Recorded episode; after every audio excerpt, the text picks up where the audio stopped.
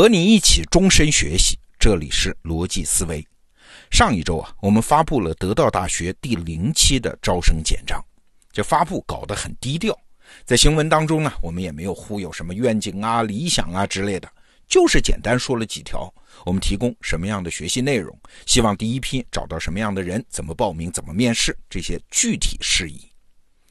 这发布的很低调，但是对我们来说啊，那可不是一件小事儿啊。这是一件我们思考了两年、多次迭代，最终推出来的下一代产品。那这两天呢，从报名的情况来看，还是非常火爆的。所以我们的同事正分成九个小组，每天加班加点的在做面试工作。那既然这个产品一推出就被市场初步认可，好，那今天我就来和你聊聊这个产品推出背后我们的那些思考逻辑啊，怎样设计一个新产品？希望这个逻辑对你也有用。先来看看我们这家公司的一个基本困境啊，也就是不管眼下我们的产品有多好，用户有多满意，业务增长有多快，它的业务逻辑都还没有闭环。哎，什么意思呢？就是它还只是在销售知识产品，还不是像我们所追求的那样是在提供知识服务。我们很多用户都知道啊，我们希望成为最好的知识服务商，这是什么意思呢？你看，现在得到你的产品课程，我们和用户之间的关系就停留在这个产品和课程的界面上。一个课程上架了，用户买了这个课，他学了没有啊？学习效果怎么样啊？有没有收获？这个收获怎么强化呀？所有这些事儿，我们就使不上劲儿了。所以，只有当我们再进一步，我们的业务能进化到可以对用户的学习效果负责的时候，哎，你想，那个时候我们才能加入一个新的基因，什么基因呢？教育的基因啊！那个时候我们才敢说自己是一家知识服务公司，哎，而现在呢，只是一家线上出版公司，哎，你看，线上出版和线上教育虽然都是两个成立的行业，但是有一个关键的区别。那就是我刚才说的，敢不敢对用户的学习效果负责？所以啊，大概两年前我们就意识到，得到 APP 将来必须演化成一所大学，一所面向终身学习者的通识大学。它的愿景必须是假设一百年之后，我们再回头来看这家公司，这是这个时代最有创新力的最好的大学。请注意啊，这话听着有点像吹牛。但他不是吹牛，也不是在给自己打鸡血。为什么？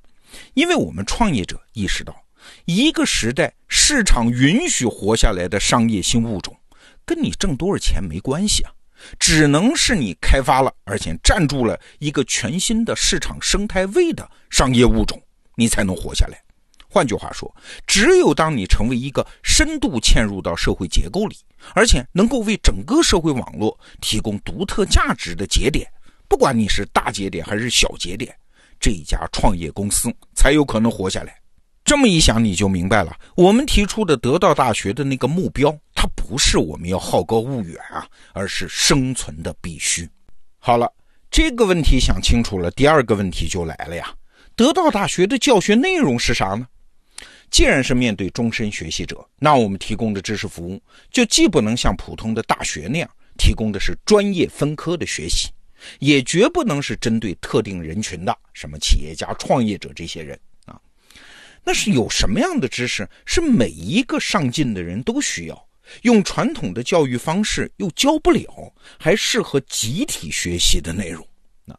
这三个约束条件放到一起，这难度就非常大呀。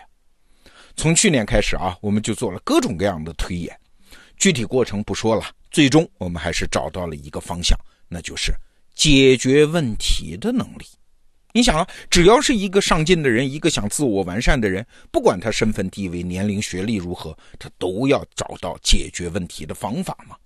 而传统的教育又很少涉及这个方面的内容。最重要的一点啊，解决问题就需要多元化的认知资源，所以集体学习的优势很明显。你看，这符合我们刚才说的三个约束条件。但问题是。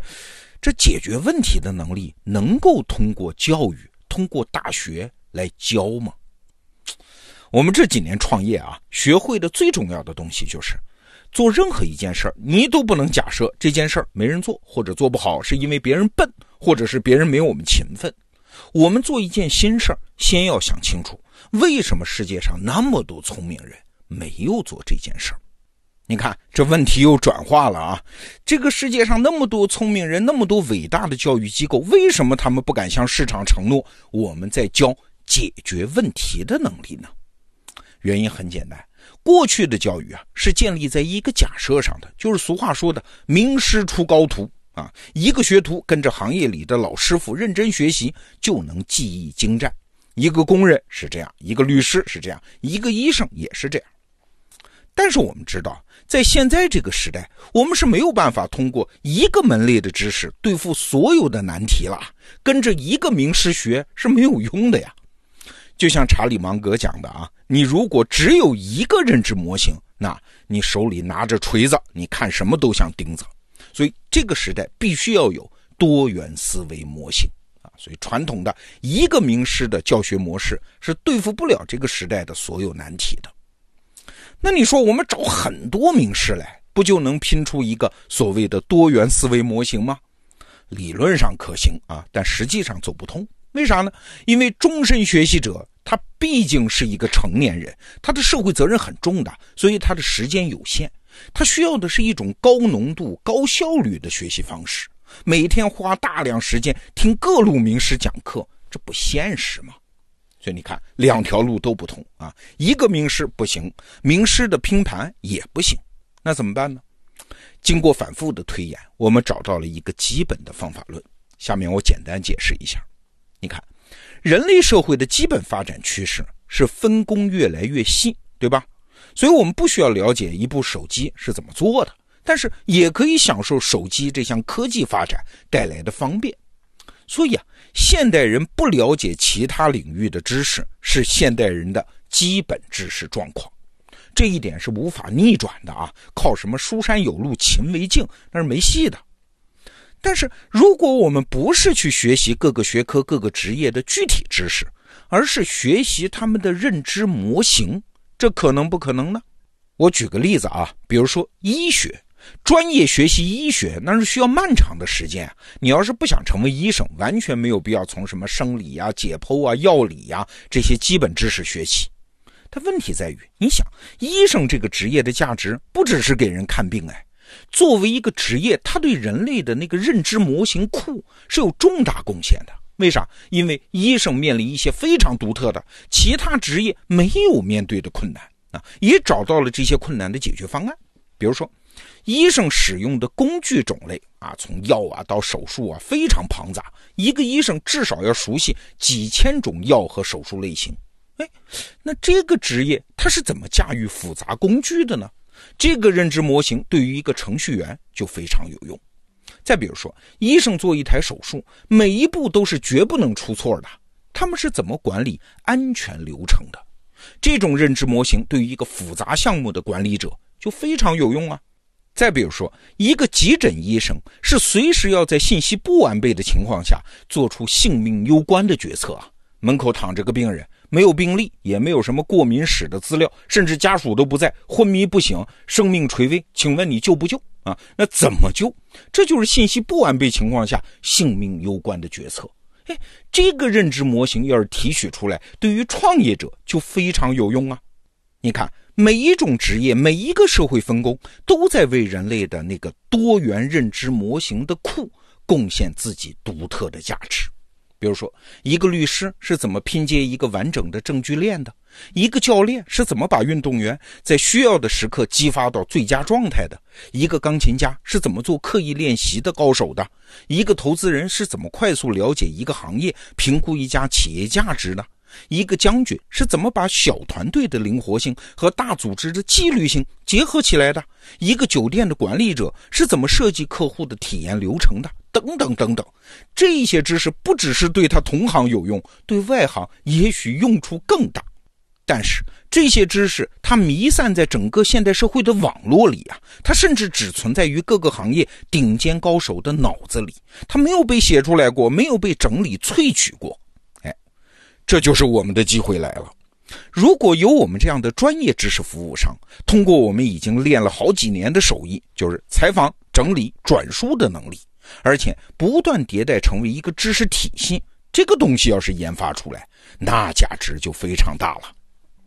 现在你在得到大学第零期的招生简章里看到的所谓四十八种认知模型，它就是这么来的啊！三个月前，我们内部成立了一个研发团队，对各行各业展开了大规模的采访工作。初步形成的成果，把我自己也吓了一跳啊！我们开始对这个价值体系有了基本的信心，这才开始了得到大学第零期的招生工作。当然了，我们面对的挑战远远不止这些。再比如说，这个知识体系怎么持续生长呢？这个世界上行业多了，高手多了，我们怎么能够把那些最佳实践，而且是最新的最佳实践纳入到这个体系里呢？我们靠什么机制来让它生长呢？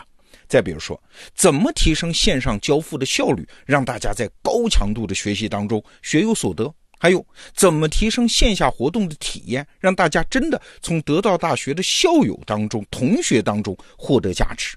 当然，最最重要的是，办一所好大学最重要的因素还不是教学质量，而是学生质量。啊，所以怎么坚持严进严出，让将来得到大学的每一个学生都有自己的校友网络为荣呢？过去几个月啊，这都是我们头疼的问题。但是好在这些问题我们都找到了初步的解决方案。那明天呢，我们接着聊这些解决方案。那如果你有兴趣深度了解，也可以现在到我们得到 APP 的首页，先去找到这个招生简章看一看。好，逻辑思维，明天见。